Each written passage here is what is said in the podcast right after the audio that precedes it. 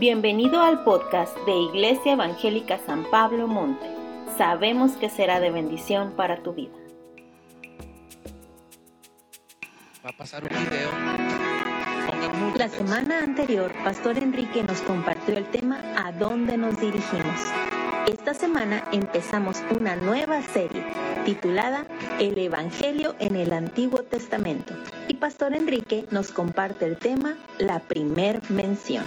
El versículo de la semana es, y pondré enemistad entre ti y la mujer, entre tu simiente y la simiente suya. Esta te herirá en la cabeza y tú le herirás en el calcañar. Génesis 3:15.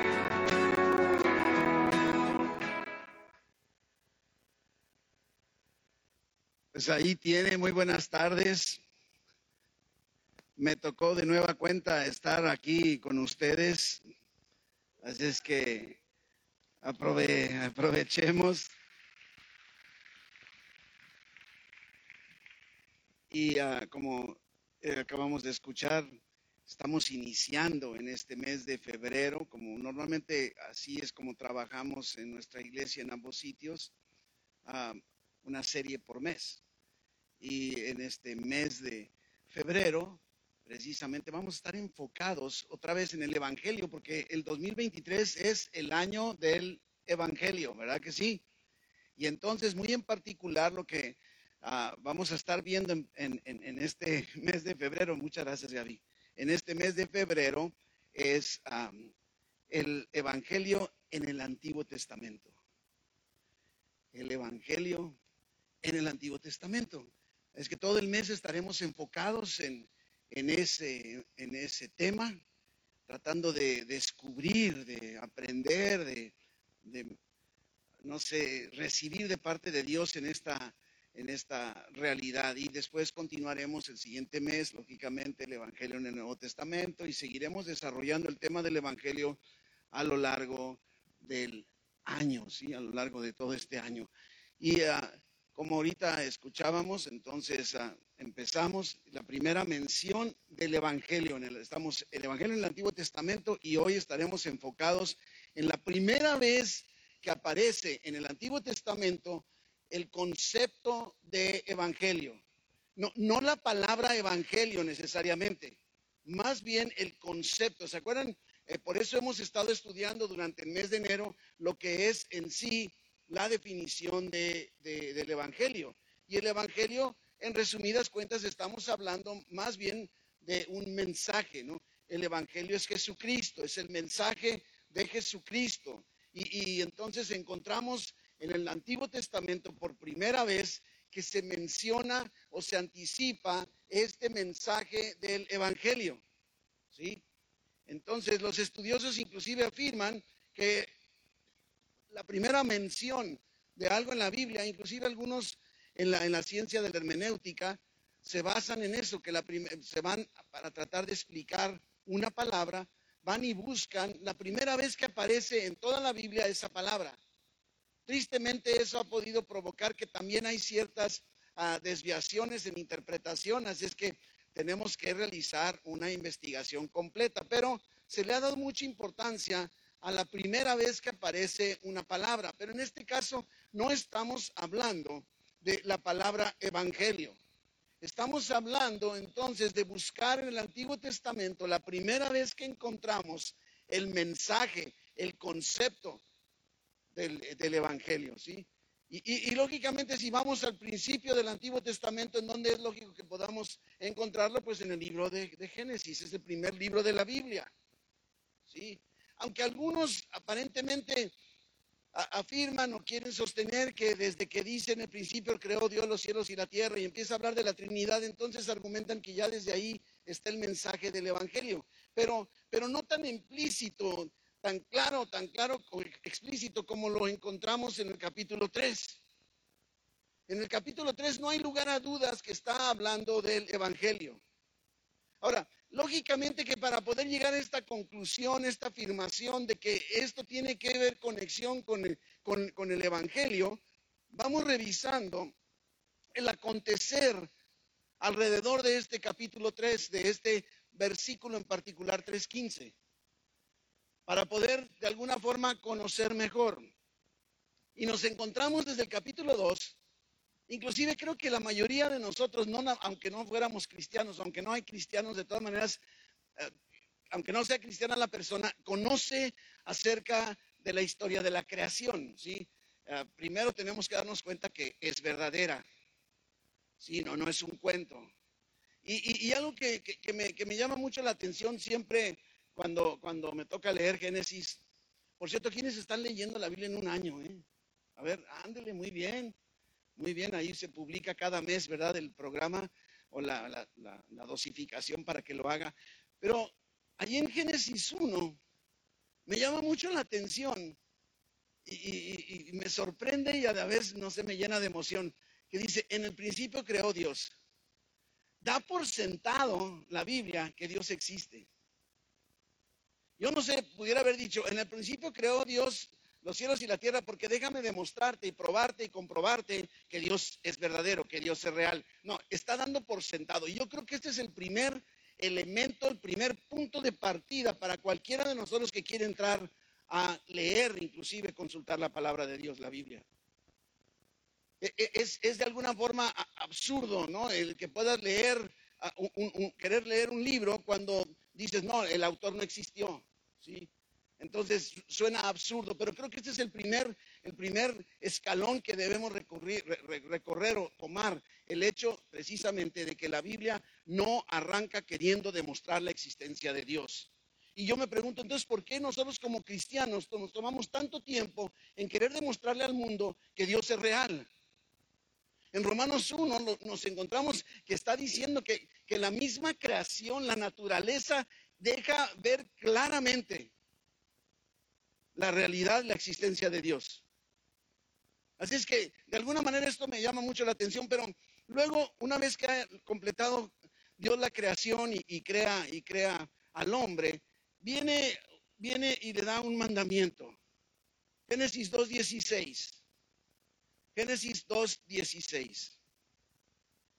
Y mandó Jehová a Dios al hombre diciendo, de todo árbol del huerto podrás comer, más o pero del árbol de la ciencia del bien y del mal no comerás, porque el día que de él comieres, ciertamente morirás, morirás. Padre bendito, te damos muchas gracias, Señor, por este tiempo, por esta tarde, por esta oportunidad de poder conectarnos contigo a través de tu palabra. Venimos necesitados, Venimos sedientos, hambrientos de tu palabra, inquietos por nuestro entorno. Espíritu Santo, ven y ministra en el corazón de cada uno de mis hermanos. Quita toda angustia, toda preocupación, toda distracción en ellos, toda indiferencia inclusive, para prepararles a recibir la semilla de tu palabra en sus corazones y puedan ser edificados por ti. Te damos gracias anticipadas en el nombre precioso de Jesús. Amén. Así es que entonces en la historia de la creación viene Dios y les da un mandamiento y otra vez también es de sorprenderse que ese mandamiento está bien claro, no tiene lugar a dudas, o sea, no, no es como, a ver, pero no te entendí bien de este árbol, no, está hablando bien claramente, del, o sea, de todo árbol del huerto puedes comer. Come de lo que se te antoje, menos, y, como que hay una naturaleza humana así, de ese no, y por qué no, sí. Pero bueno, dice, todo puedes, aclaremos bien porque este es el mandamiento que Dios está haciendo. Es tan importante que tú y yo eh, nos detengamos cuando nos metemos a la Biblia a ver lo que verdaderamente dice porque si no viene el engañador, el mentiroso, el acusador y, enchueca todo, como lo vamos a ver el día de hoy. Entonces dice, puedes comer de todo árbol del huerto. Yo no sé cuántos árboles, yo me imagino que se refiere a tipos de árboles, no, no cuántos pinos había, ¿verdad? Sino cuántos tipos de árboles. Puedes comer de lo que tú quieras, pero solo de ese en particular, de ese, de ese no puedes comer, es el árbol de la ciencia, del bien y del mal de ese no vas a comer. Y te digo que el día que comieres, si lo llegas a hacer, morirás. ¿Cuál? ¿Dónde queda la ambigüedad? Yo, veo una instrucción de Dios bien clara, porque te has fijado que a veces podemos recibir instrucciones de Dios y como que no tiene toda claridad, pero aquí no hay para dónde hacernos. Aquí está todo bien claro, lo que sí, lo que no y las consecuencias si no. Así de fácil, ¿verdad que sí? Entonces, eh, es importante que resaltemos dentro de todo esto que Dios está poniendo al hombre en una condición perfecta. Dios los ha creado, los tiene en el Edén ellos podían disfrutar de una relación personal con Dios, no nada más comer de todo el árbol. Podían tener una relación personal, íntima con Dios. Y viene Dios dándoles un mandamiento que en realidad está buscando protegerlos. A veces tendemos a ver las instrucciones o los mandamientos de Dios, los podemos ver como frenos, como, como que nos detienen, que no nos dan libertad, cuando al revés es lo que está haciendo Dios es buscar protegernos. Y, es lo que está haciendo Dios con ellos. Come todo lo que quieras, pero de ese árbol no. De ese árbol no. El árbol de la ciencia del bien y del mal no debían comer. Y como está dentro de la naturaleza del ser humano, entonces viene la famosa tentación. Los problemas comienzan cuando ellos tienen que usar sabiamente el libre albedrío que Dios les dio. ¿Te has puesto a pensar si Dios no nos hubiera dado la capacidad para decidir? ¿Seríamos robots? ¿Te puedes imaginar? Robots, no, te queda hacer nada más que lo que Él te diga que hagas, porque no puedes decidir. Entonces tiene como lo bueno y lo malo de la, de la, libertad de decidir, lo que los teólogos llaman el libre albedrío. Que tú puedes decidir hacerle caso a Dios y puedes decidir no hacerle caso a Dios que hay consecuencias para ambas decisiones y bendiciones para el que sí le hagamos caso, eso es cierto. Pero nos ha dado esa libertad y ellos están ejerciendo esa libertad. ¿Sí? No contaban ellos con que tenía que llegar un personaje seductor. Inclusive, yo creo que por eso algunos quieren sostener como que la historia de la creación es medio cuento, porque pues yo nunca he visto una víbora hablando, usted sí. ¿no? O sea, creo en las caricaturas nada más, ¿verdad? Pero yo no lo he visto. Eh, nos vamos al capítulo 3, versículo 1, Génesis 3, 1. Y dice, pero la serpiente era astuta. Más que todos los animales del campo que Jehová Dios había hecho. La cual le dijo a la mujer, le dijo, con que Dios os ha dicho, no comáis de todo árbol del huerto. A mi esposa le gusta escuchar una Biblia en audio, además de su lectura. Creo que, creo que es una Biblia en español, creo que es la de Luis Palau o algo así, esa aplicación. Y, y, pero a mí me desespera, a mí no me gusta, a mí me gusta leer y yo le pongo el, el sentido que siento en el momento, pero y cuando está hablando la serpiente empieza a decir, y empiezo, yo digo, no, no, no, mejor déjame leer yo solito, ¿no? Pero así me imaginé ahorita que le, que le hice la broma, pero dice, no, con que Dios te dijo que no comáis de todo árbol del huerto. En, realidad le está diciendo, ¿sabes qué? Con que Dios te dijo que no puedes comer de nada. Ahora, observemos la astucia, la sagacidad. Con que Dios te dijo, no comáis de todo árbol del huerto. La mujer parece que en ese momento responde bien. La, serpiente, la mujer responde a la serpiente. Del fruto de los árboles del huerto podemos comer. Pero del fruto del árbol que está en medio del huerto, dijo Dios, no comeréis de él, ni le, fíjese, le agrega, ni le tocaréis, para que no muráis. Ahora, podemos observar que le quedó bien clara la instrucción a Eva. Eva no tiene duda, ¿eh? así le dijo Dios y lo está repitiendo, lo entendió. ¿Se ha fijado como los niños en la primaria? A ver, repitan conmigo, a ver si entendieron lo que les acabo de decir. A ver, Eva, repíteme lo que Dios te dijo. Y Eva está repitiendo en sus palabras, está repitiendo correctamente la instrucción de Dios, el mandamiento que Dios les dio.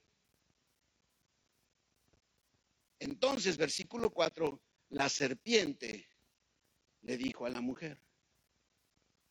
Ya cambia de nivel, va a lo más profundo. Ahorita primero quiso meter la duda, ¿sí? no moriréis. No te vas a morir. Nos damos cuenta, lo primero que usa el enemigo fue una exageración. Ningún árbol puedes comer.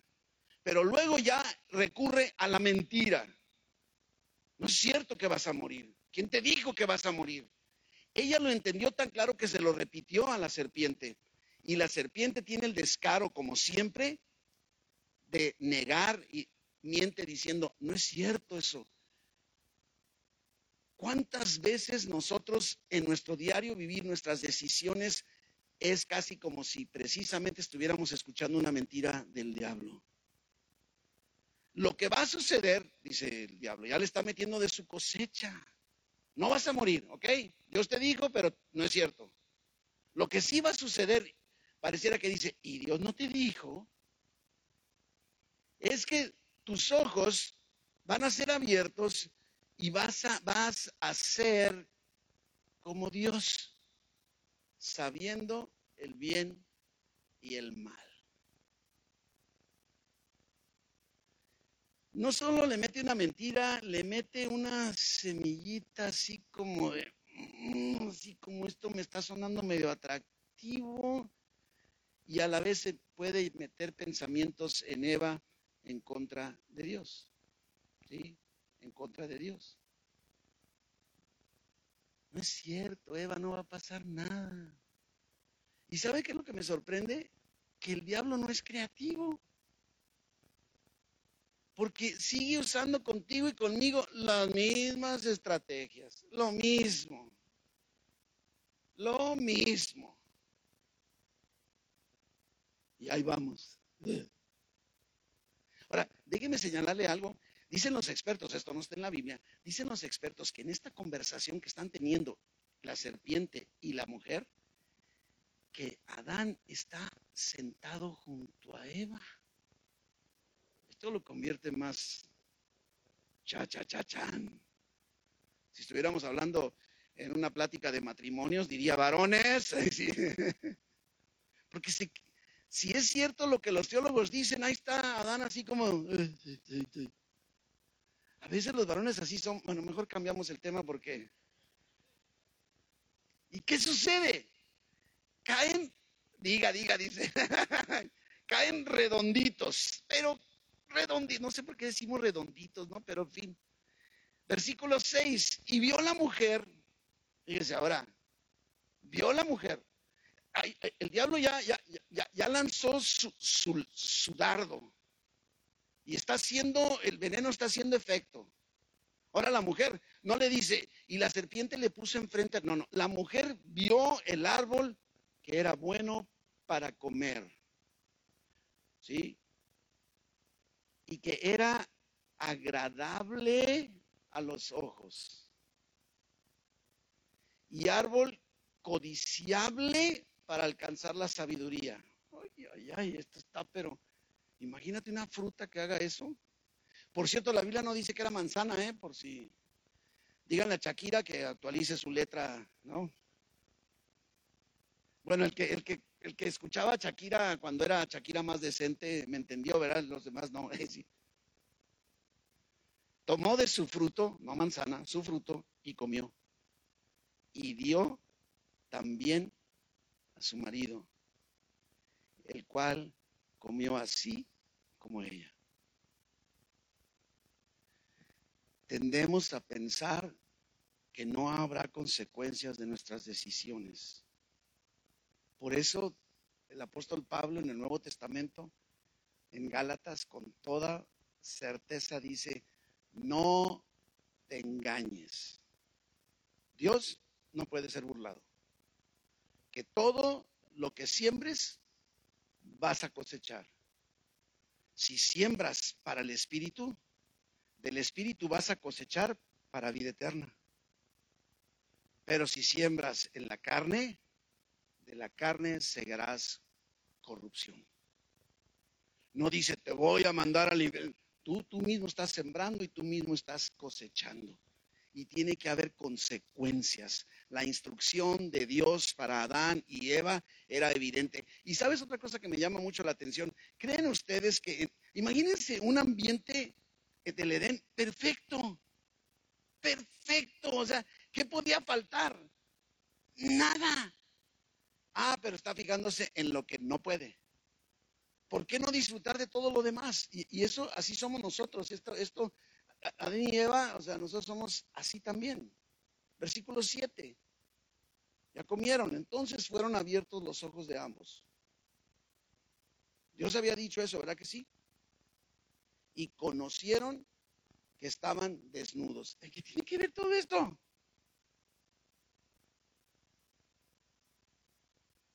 Conocieron que estaban desnudos así. Yo no sé en qué momento se habían vestido, ¿no? Porque, pues, no sé. Algunas pinturas, sobre todo los grandes artistas siempre quieren poner en el Edán Adán y Eva, los ponen desnudos de todas maneras antes de la caída, pero, pero luego viene lo más absurdo. Entonces cosieron hojas de higuera y se hicieron delantales. ¿Te puedes imaginar? O sea, yo no sé, yo, crecí en un ambiente en donde mi mamá le gustaba mucho, le gustan mucho los árboles y todo, y bueno, allá hacia, hacia Monterrey, Nuevo León, todo eso, ah, se da mucho precisamente el higo también. Uh, y, inclusive aquí en, Baja California, ella en sus jardines tiene, tiene higueras. Y, yo digo, ¿con eso se hicieron un delantal? Es más, ¿cómo lo cosieron? ¿Has intentado coser una hoja con otra? Es más, no había hilo ni aguja, no había pegamento.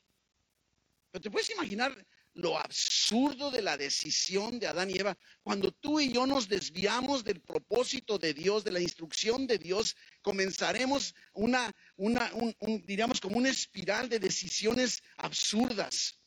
Se dan cuenta, dicen, ¿sabe? Híjole, qué bárbaro. Tápate, tápate, tápate a ver qué hacemos por aquí. Este, no sé si era el más cercano, una higuera que estaba ahí, jalaron las hojas, no sé con qué, a lo mejor con un, no sé con qué, ¿verdad? Ni me imagino, cosieron y se pusieron delantales, taparrabos, ¿verdad? ¿Te puedes imaginar lo que está sucediendo? Sí. Eso es lo que produce el pecado en nuestra vida. Buscamos resolver por nuestra propia cuenta. Es más, normalmente, ¿qué hacemos, mi hermano? y mire, todo esto que estoy tocando, lógicamente es porque quiero llegar a, la necesidad, a la importancia, a lo, a lo, trascendental del mensaje del Evangelio. Porque si no reconocemos el pecado en nuestras vidas, ¿para qué quiero el Evangelio? No sé si me doy a entender. E, ese es el punto a lo que quiero llegar, por si usted dice, bueno, pues no que me va a hablar del Evangelio. Buscamos resolver por nuestra propia cuenta, haciendo cosas para reparar nuestra relación con Dios. Qué absurdo, delantales. Pero tú y yo hacemos cosas igualmente absurdas. Es más, mira, bueno, yo te digo de mí, yo no te digo de ti. Cuando yo hago algo que sé que no debía haber hecho, mi, mi tentación, y ahora he aprendido a, a no ceder a eso.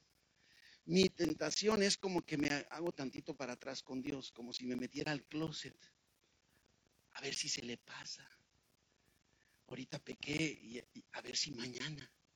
Y digo, no, se me hace que todavía, esto estuvo grave. Se me hace que dos días.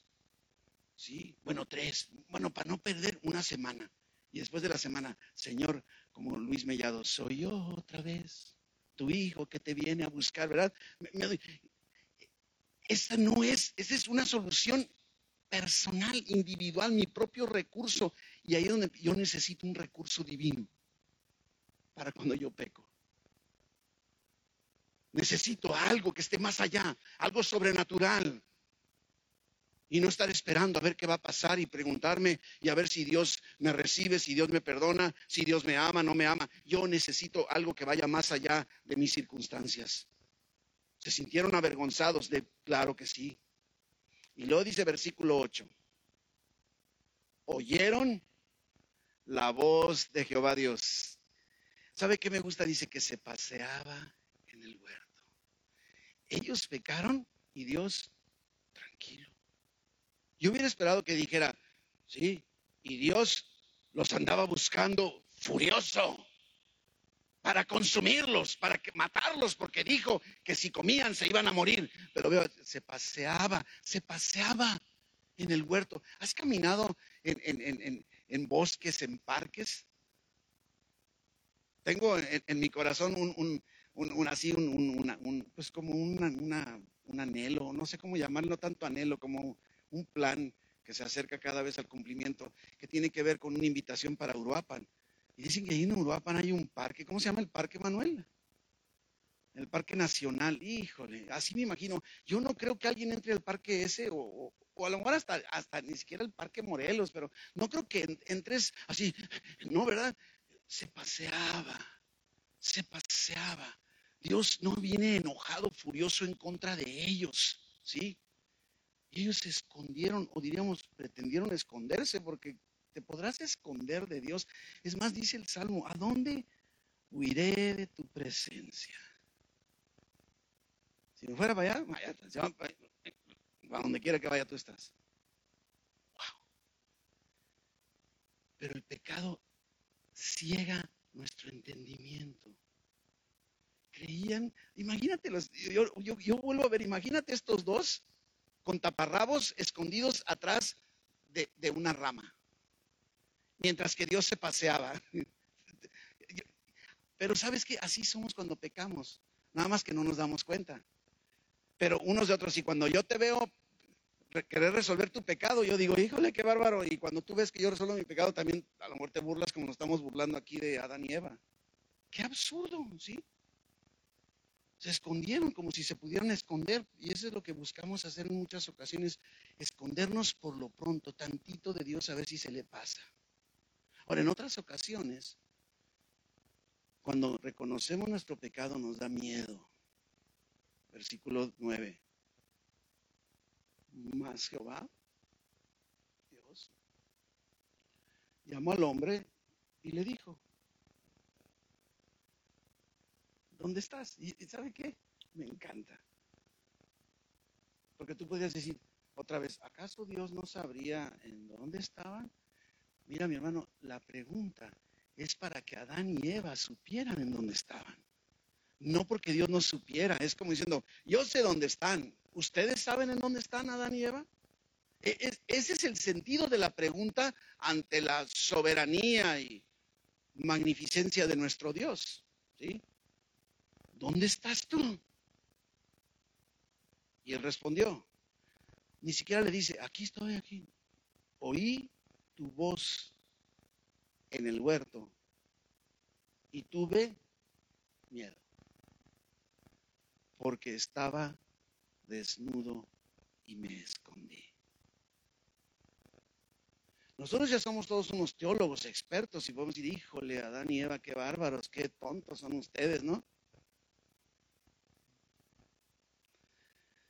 La primera acción de Dios fue hacerles sentir su presencia.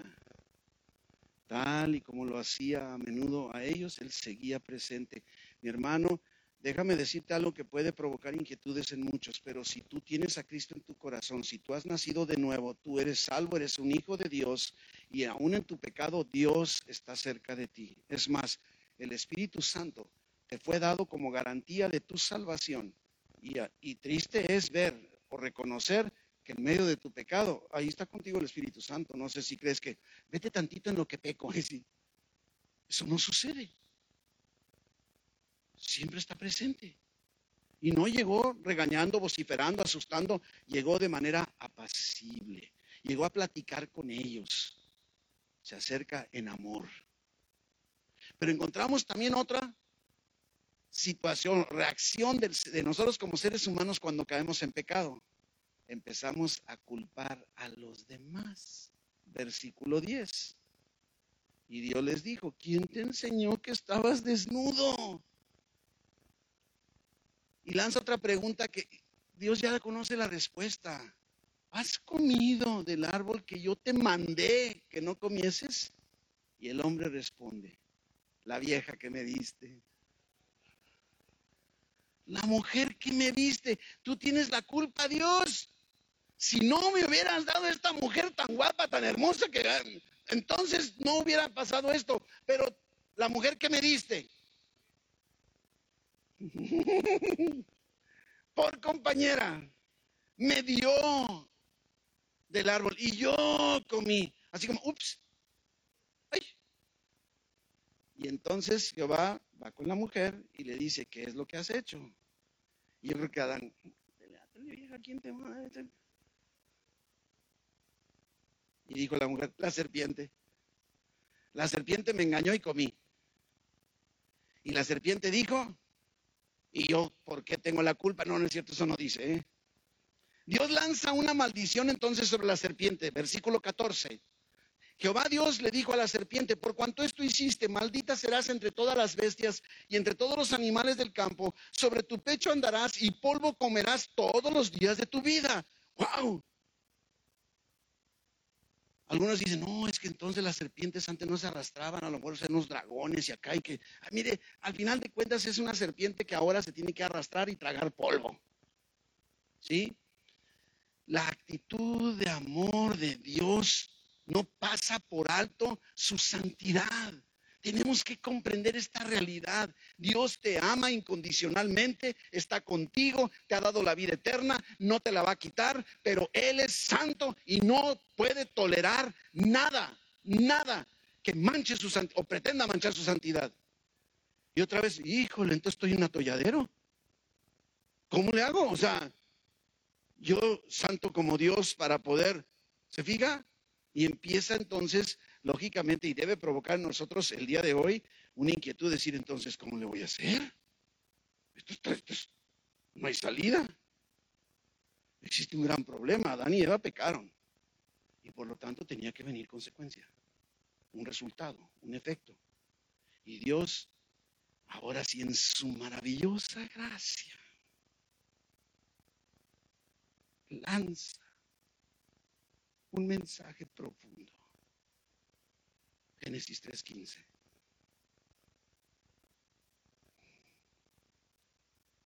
Y pondré enemistad entre ti, le está hablando la serpiente, entre ti y la mujer, y entre tu simiente y la simiente suya. La simiente suya te va a herir en la cabeza, y tu simiente le herirá a su simiente en el calcañar. Esta es la primera mención del Evangelio en el Antiguo Testamento, las buenas noticias. ¡Wow! ¡Wow! ¿Te puedes imaginar? ¿Cómo se habrá sentido Adán y Eva? ¿Cómo te sientes tú cuando pecas? Espero que no estés bailando de gusto. ¿Cómo te sientes cuando caes en pecado? Y escuchar estas palabras, decir, ay, diablo mugroso que me hiciste caer, mira nada más, ándale, ya tengo un defensor. Jesús iría a aplastar la cabeza de Satanás, aunque Satanás le mordería en el talón.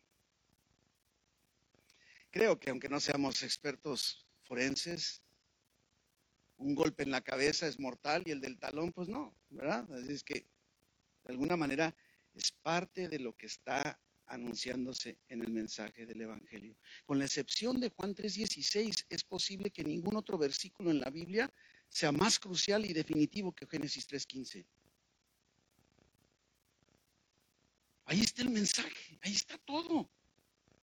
Va a haber un descendiente, Eva, va a haber un descendiente tuyo que le va a dar en la torre al descendiente de esta mugrosa serpiente.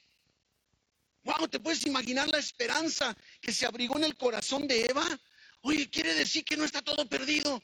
Quiere decir que hay solución a todo esto, Dios. Mi hermano, y es lo que Dios quiere decirte en esta tarde. Hay solución para tu vida de pecado, con que vengas y te rindas a los pies de Cristo. Él traerá perdón de pecados y la salvación si entregas tu vida a Jesucristo.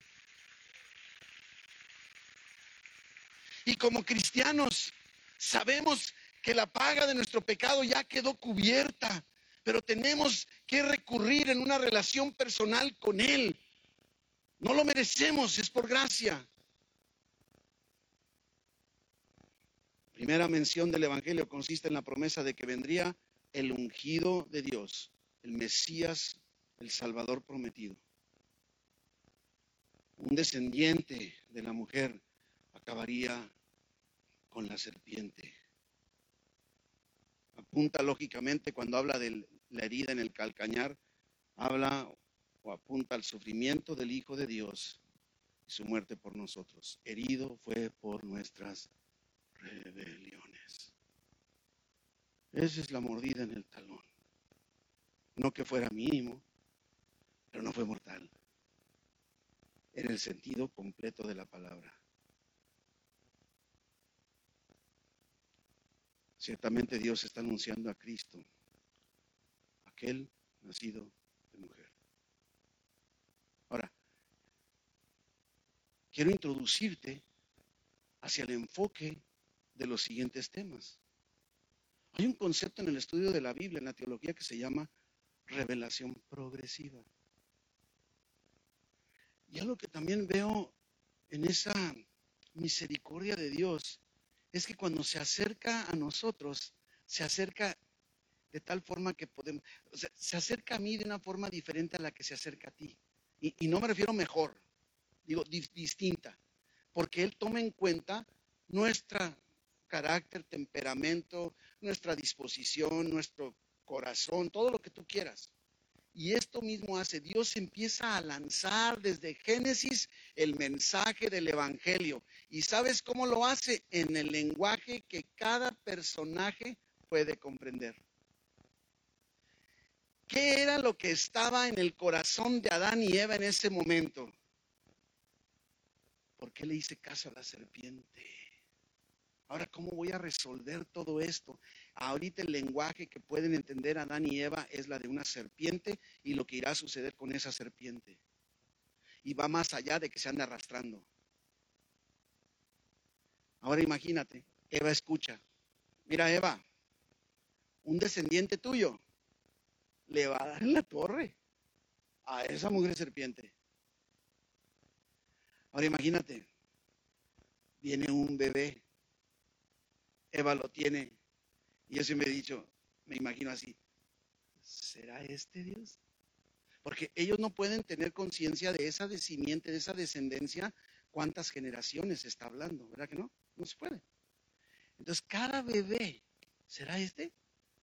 ¿Será este Dios? Inyectó Dios con esta introducción del Evangelio, le inyectó la esperanza a Eva una esperanza con el mensaje del Evangelio para cada uno de nosotros el día de hoy. El Evangelio nos dice que Cristo fue hecho carne, fue llevado, crucificado, muerto, sepultado, resucitó al tercer día y ahora está sentado a la diestra del Todopoderoso. ¿Habrá o no habrá esperanza para ti y para mí el día de hoy? Claro que sí. Claro que sí, tenemos que visualizar. Y, ¿sabes qué me sorprende más? Que Dios no improvisa. A veces pensamos que, híjole, pecaron a Adán y Eva, a ver, ¿qué, ¿qué, hago, qué hago, qué hago? No, no es un plan B. Cuando Dios está lanzando Génesis 3.15 y lo que sigue, no está improvisando. Mire lo que dice Gálatas 4.4, lo dice con, con toda claridad. Cuando llegó, cuando llegó el cumplimiento del tiempo, en el momento preciso, en el momento que tenía que suceder, cuando estaba programado tal, tal y como estaba establecido desde la creación o antes de la creación, cuando vino el cumplimiento del tiempo, Dios envió a su Hijo. Dios arrancó el cumplimiento de esta promesa del Evangelio en, en Génesis 3.15. ¡Wow! Dios tiene el control de tu vida. Y Dios ha puesto todo al alcance para que puedas vivir con vida abundante, como decía Jesucristo. No improvisa. Dios muestra su gracia al ofrecer redención y no fue un plan emergente, no fue plan B. Ahora no podemos dejar pasar por alto que Dios no dejó al hombre en su desnudez. Pues imagina que digan, ay, wow, qué bonita esperanza pero sigo con taparrabos caminando por todas partes. 3.21. Y Jehová Dios hizo al hombre y a su mujer túnicas de pieles. ¡Wow! ¡Qué contraste, ¿no? Te puedes imaginar. Y además los vistió. Los vistió. Qué increíble. Ropa de lujo. No doy nombres ni marcas para que no hagamos promoción. La solución de ellos era pasajera, vulnerable, inservible, pero la solución de Dios duradera y permanente.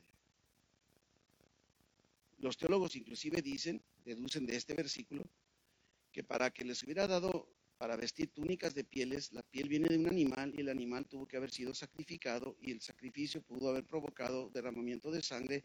Por lo tanto, también apunta este mensaje en el Evangelio, hace que sin derramamiento de sangre no se hace perdón de pecados.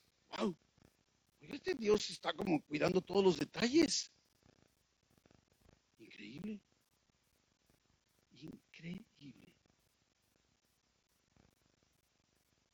Y Lógicamente, no quería que el hombre viviera para siempre en su estado caído y fue preparando. Y vamos a ir viendo cómo así como se presentó con Adán y Eva en el lenguaje que ellos podían entender para darles el mensaje del Evangelio.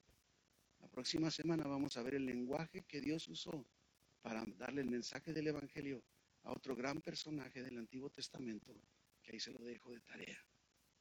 Venga, la próxima semana, a la misma hora, en el mismo canal. Dentro del plan eterno y perfecto de Dios estaba la caída, la promesa y el cumplimiento del Evangelio. Todo programado. Una solución preparada desde la eternidad y para la eternidad. Dice Primera de Pedro capítulo 1 versículos 18 en adelante, sabiendo que fuimos rescatados, comprados, adquiridos de nuestra vana manera de vivir. Esa vana manera de vivir recibimos de nuestros padres por herencia, por tradiciones. Fuimos rescatados de una vida sin sentido, es lo que está diciendo Pedro. Y ese rescate no fue hecho con cosas corruptibles como el oro o la plata, sino con la sangre preciosa de Cristo, como de un cordero sin mancha y sin contaminación. Miren lo que dice el versículo 20. Ya destinado desde antes de la fundación del mundo. Pero manifestado en los postreros tiempos por amor de vosotros, y mediante el cual tú y yo hoy creemos en Dios, quien le resucitó de los muertos y le ha dado gloria para que tu fe, mi fe, nuestra fe y esperanza sean en Dios. Ah, qué increíble. El mensaje del Evangelio. Como dice el apóstol Pablo desde Romanos capítulo 1, versículo 1 en el Nuevo Testamento, y él está precisamente diciendo que fue apartado para el Evangelio de Dios, que él había prometido. ¿Se diga? Nada de emergente ni nada de improvisación. Antes por sus profetas en las Santas Escrituras. Es más, como lo vamos a estar viendo, todo, todo, todo, todo. El Antiguo Testamento habla de Jesucristo y de su obra redentora. Cuando vemos a aquellos discípulos en el tercer día en donde Cristo inclusive ya había resucitado, pero ellos no se habían enterado, están decepcionados, se están alejando de Jerusalén en lugar de acercarse. Van tristes, decepcionados y después lo vamos a ver, Cristo se pone junto a ellos y ellos no lo reconocen. Empieza a conversar con ellos, ¿no? No me voy a detener el pasaje. Solo quiero resaltar el versículo 27, Lucas 24, 27. Miren lo que hace Jesús. Comenzando desde Moisés, o sea, Génesis. ¿Sí sabías que el autor de Génesis es Moisés? Sí. Si no, bueno, cápsula informativa. Comenzando desde Moisés, comenzando desde Génesis y siguiendo por todos los profetas, o sea, todo el Antiguo Testamento, les declaraba, Jesús les declaraba a los discípulos en todas las escrituras lo que de él decían las escrituras. increíble.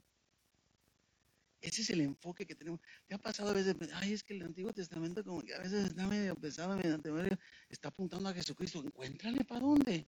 Porque por algo está ahí. Pero está apuntando a Jesucristo.